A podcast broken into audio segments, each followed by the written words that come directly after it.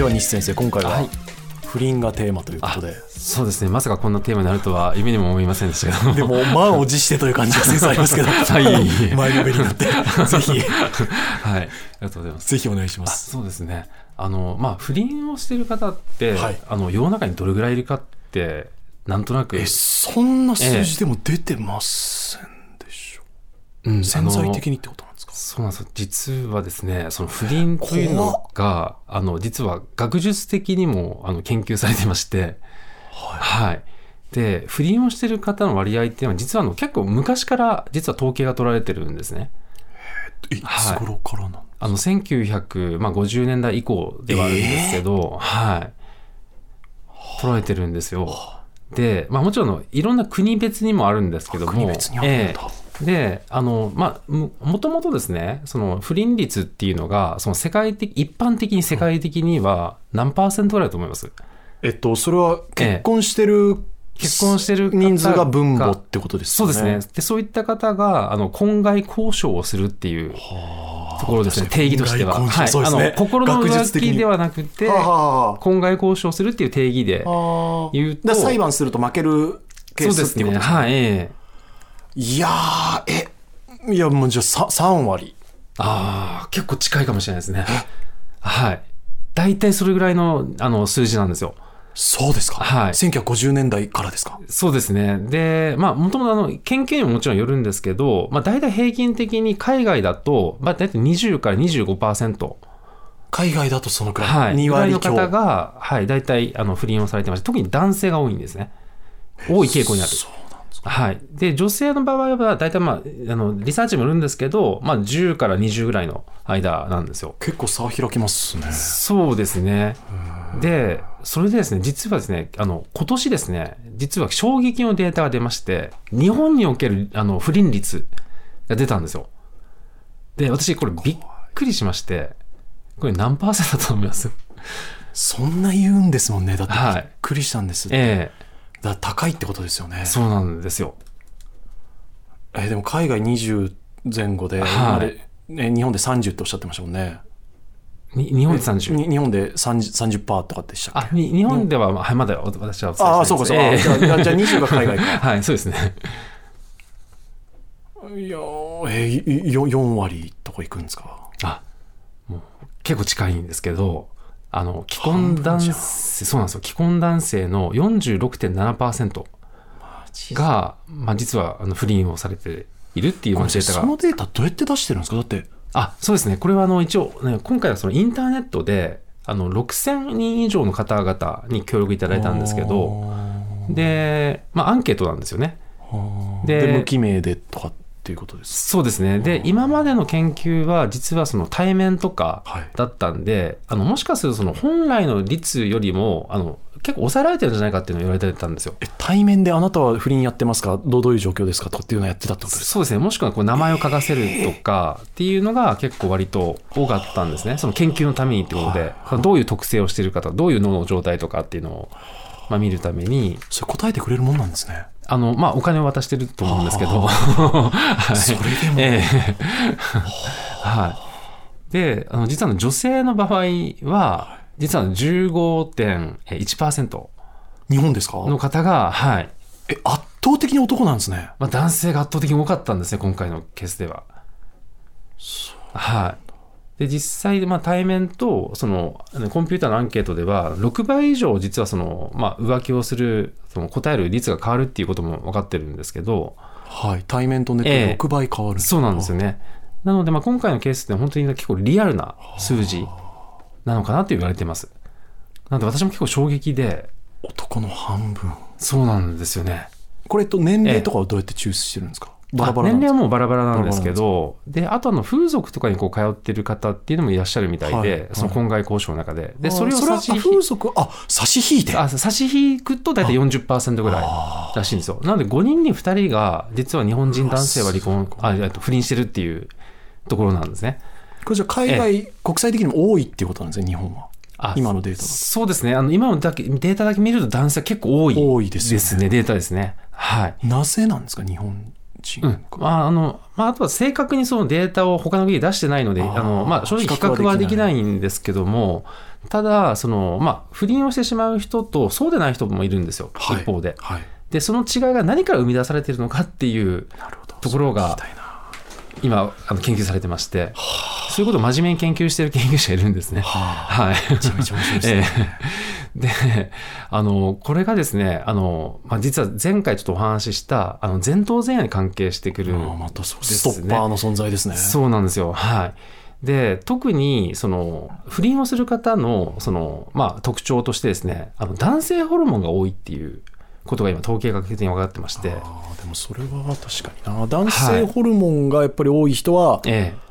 うん、欲も強いっていうことではそうですね。あの性欲もそうなんですけどその衝動っていうのもかなり大きくなるんですね。で男性ホルモンっていうのはもともとその脳の中の報酬系っていうのがあるんですけどその報酬系のドーパミン神経に実はあの男性ホルモンって働きかけてより活性化させてしまうんですよ。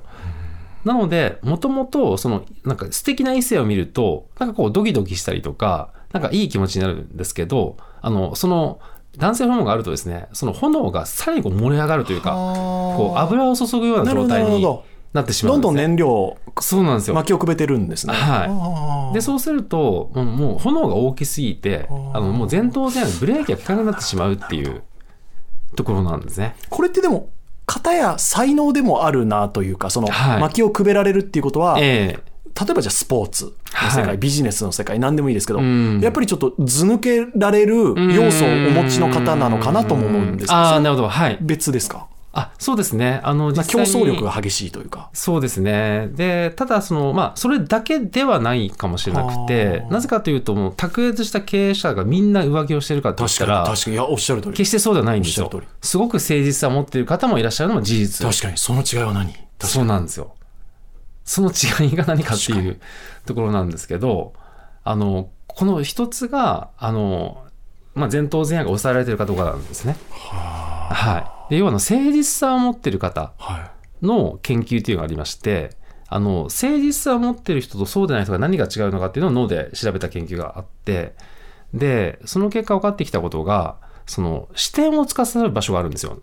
前頭前のもう一つ別の場所にですね、あの、えっ、と、自分の視点で見るときと他者の視点で見るときってあるじゃないですか。はいで、あの、そこを司る場所が、実は誠実さに関係してたってことが分かってるんですね。はい。なので、あの、簡単に言うと、あの、浮気をする人は視点が少ないんですよ。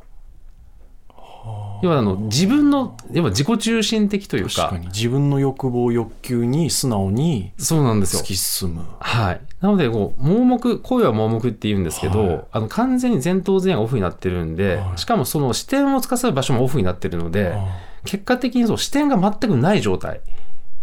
要は他者から見てどう思われるのかかとっていうとか、ころが奥さんはどういう気持ちになるのかとか、例えばその、えーとその付き合ってる相手にもしね、あの、配偶者がもしいるんだとしたら、その人はどう思うのかっていう視点がもうゼロなんですよ。で、しかもすごくあの興味深いのがですね、あの、一回不倫をしてしまうと、あの、罪悪感で感じるって思うじゃないですか。はい。そうでで、すね。えっ、と、まあ、井上さんがしたことあるかはわからないんですけども、あの、これ実はですね、あの、やってしまうと、罪悪感を感じにくくなるっていうことが、研究から分かってまして、一回やると？そうなんですよ。悪いことを一回やると、実はあのその次の罪悪感を感じにくくなる。で、回数を重ねれば重ねるほど薄まっていくっていうことなんですね。それは一回やってしまったけどどうせバレないしまだいけそうだとかっていうことになっていくんですか？そういうことですね。はい。なので、その最初の1回目を、あの、いかに抑えるかが大事で、であの、これ統計で、あの、面白い研究があって、あの、最初の恋愛で、あの、浮気をしてる人っていうのは、次の恋愛でも3倍浮気をするっていう。なるほどはい。なので、1回やってしまうと、もう、なんか、その、それが普通になるというかそうなんですよね。あの、快感の方が、快感学習になってしまって、ははい。あの、調子に乗ってしまうんですね。あの、どうせバレないだろうみたいな。はあじゃあもううーんどうせ正直に言うもんじゃないと思いますけどその例えばパートナーがいた時に、はいパートナーの過去の恋愛ではい浮気したことあるかをラフに聞いておくと、そうなんですよの人の特性が分かるみたいい。なことそうですね。おっしゃる通りですね。特にご結婚されるときは、あの、聞いておいた方がいいかもしれないですよね特に女性は、そうかもしれないですね。はあ、まあその男性が言うかどうかわからないですし、あれですまあけど、そうですね。はい。そこのハードルがもうちょっとバカになってしまってると、どんどん超えていってしまううですか？ね。はい、その通りなんですよ。で、なのでまあ、その欲求がこう強い方っていうのは、まあ仕事で成功しやすいじゃないですか。はい。なのでまあ、あの、まあ、地位が上がる方っていうのは、まあ、よりそういう傾向がにあるあるんだろうなとは思うんですよ。のはあります。うんで、実際収入が上がると、実はあのふあの浮気の回数、浮気歴があのか多くなるっていう統計データもあるんですね。そうだね。お金かかりますもんね。そう。そうなんですよ。あでも、あと面白いのがですね、まあ逆もあるんですね。あの、格差婚で、あの、男性、女性の方が稼いでる場合、あはい。もう、実は男性だけが浮気率が高まるっていう研究があって、はい。要は自分は稼いでないと。で、自分よりも奥様の方が稼いでる人も、実は浮気をしやすくなるっていうのが統計学的に今示されてるんですね。どういう理論ですか？えはい奥さんの方がだって稼いでて、そうです。まあ、要は紐みたいな状態なんですけども、で、まあ、これ、まあ、いろいろこう、今、あの、調べられてはいるんですけど、あの、詳しくはまだ分かってないんですよ、そのは。あの、現象論としてそういう現象があるんですけど、でもですね、おそらくなんですけど、その、男性が、その、男性らしさを発揮できないっていうのが、その、フラストレーションになってる可能性がありまして、ちょっと自分を抑え込んで、抑えて、はい。金持ちの奥様と付き合って、はい一緒になったので、はい。その自分の男性らしさを持て余せ、ええ。そうです持て余した部分を他の人に。はい。そういうことです。で、おそらくその優越感っていうのをこう感じにくい状態。要は、あの、前回お伝えしたあの、快感、あの、人がし下にいると男性快感になるじゃないですか。男ってめんどくさいっすね。だからその優越感をどっかで欲しいわけですか？そう、そういう方が、あの、すべてではないんですけどはいはいも、傾向としてあるんですよね。だからそれが奥様とか、かあの家庭で実現できないと。で、まあ、奥様はものすごく自分のことを上に持ち上げてくれたらいいんですけどあ、でもやっぱりどうしても目に見えるものとしては経済状態だと思うんですよ。確かに。で、そうするとそれを突きつけられると、やはりどこかでやっぱりフラストレーションはなんですよね。だからそれをこうある意味満たすために、あの、その不定に走るっていうことが見られるんじゃないかっていうふうには言われてますね。女性って大変ですね。そうですね。その男性をうまく はいね、そうなんですよね。で、あと面白いのが、その女性の方は、あの収入が上がれば上がるほど、あの不倫しなくなるんですよ。はい自分を律するんですか？あの、うん、まあ忙しいっていうのもあるかもしれないんですけど、まあ満たされるのかもしれないですね、もしかすると。あの、女性は逆にその自分がこう重要な人間だっていうことを、その社会的にこう稼いでるっていうことは、はいそういうこうステータスとかあるはずなんですよね。で、そうするとやっぱすごく満たされるので、あの、なのそうすると別にね、あの下にいる人を感じる必要もないですし、なんかでも男性は違う逆な感じありますもんね。あ、そうなんですよねどんどん上が。っていけば上がっていくほどどんどんはい。そうなんですよ。奔放になる、うんなんかリスクも高くなるのかなっていうイメージありますね。そうですね。だから、まあ、調子に乗りやすいのは男性だっていうところかもしれないですね。あの、子育ての研究でも出てたりするので、あの男の子を、あの、あのすごく褒めるご家庭にはいお子様を置いとくとですね、あの、女の子は、あの、結構誠実性が高くなるんですよ。はあ、なんですけど、男の子は真逆になってしまうんですね。あの、褒めると逆に不誠実になって嘘をついたりとか、あの、約束破ったりするんですよ。要は、俺すげえだろみたいな。あの、調子に乗るんですね。可愛いですね、男は。そういう感じで、ちょっとわかりますね。男の子はなんか、あそうですよね。ちょっと子供だったら可愛いんですけど、確かにちょっと大人になるとちょっと見苦しくなってくるんで、厄介ですねええそうなんですよね。はい、なんか男性しっかりしろよって話になりましたえね。え そうですね。いやまあただええ環境が作り出すこともあるってことですね。なるほど。はい。ちょっと不倫の話はまた回を分けて何回でもできそうですね。そうですね。また、あの、折を見て、あの、できればと思います。嬉しそうですええいい。よろしくお願いしますはい、お願いします。ありがとうございますはい。リスナーの皆さんからもね、引き続き日産に聞きたいことを募集いたします。懸命に日産への質問や脳科学、ノーライフと書いて、井上ドアのメールアドレスへと送ってください。ドアアットマーク tbs.co.jp、doa アットマーク tbs.co.jp です。TBS ポッドキャスト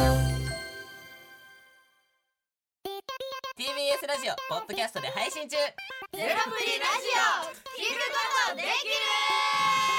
パパーソナリティは LGBTQ ハーフプラスサイズなどめちゃくちゃ個性的な4人組クリエイターユニット。午前0時のプリンセスです。ゼロプリラジオもう好きなもん食べな。好きなの何でも鍋に入れたら鍋なんだから。マクド鍋に入れちゃおう。そしたら全部鍋。おならが出ちゃったことを何て言いますか？プリグランスバズーカ。ちなみにおしゃれではないよ。ゼロプリラジオ。笑ってるやん。こんな感じになります。笑い方海賊になります。おうち最後にこの CM 聞いてるみんなに一言。お前お前なんで言ったとにかく聞いてください。ゼロプリで検索。ゼロプリラジオ毎週土曜午前0時に配信。それではポッドキャストで会いましょう。せーの。ほなまた。ゼロプリレディオ